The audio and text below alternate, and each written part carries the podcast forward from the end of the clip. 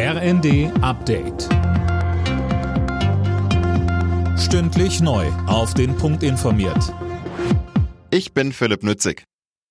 Sozialverbände und Flüchtlingshelfer haben mit scharfer Kritik auf die EU-Asylreform reagiert.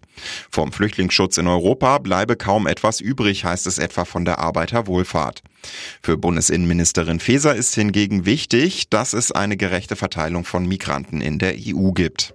Das ist einmal, was die ukrainisch Geflüchteten betrifft. Wir haben sehr viel mehr, wie Polen auch und Österreich oder Tschechien, als beispielsweise Frankreich oder Spanien. Und auch bei den Asylbewerberinnen und Bewerbern aus Drittstaaten ist es so, dass Deutschland wesentlich mehr aufgenommen hat als andere Staaten. Und da braucht es dringend eine andere Verteilung und eine Registrierung bereits an den Außengrenzen, nicht erst wenn sie bei uns ankommen.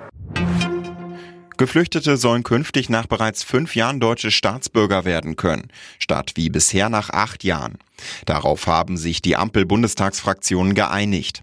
Sie wollen gleichzeitig auch Abschiebung abgelehnter Asylbewerber erleichtern. Die Abschiebehaft soll künftig bis zu 28 Tage dauern. Lange gab es Streit in der Ampel, jetzt hat das Bundeskabinett den Haushalt für das kommende Jahr auf den Weg gebracht. Einzelheiten von Fabian Hoffmann.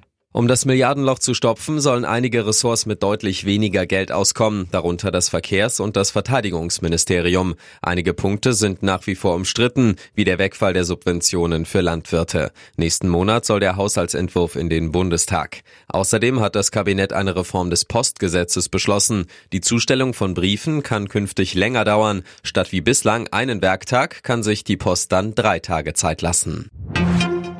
Bayer Leverkusen gewinnt auch das letzte Bundesligaspiel des Jahres. 4 zu 0 setzte sich das Team von Trainer Alonso gegen den VfL Bochum durch und grüßt weiter von der Tabellenspitze.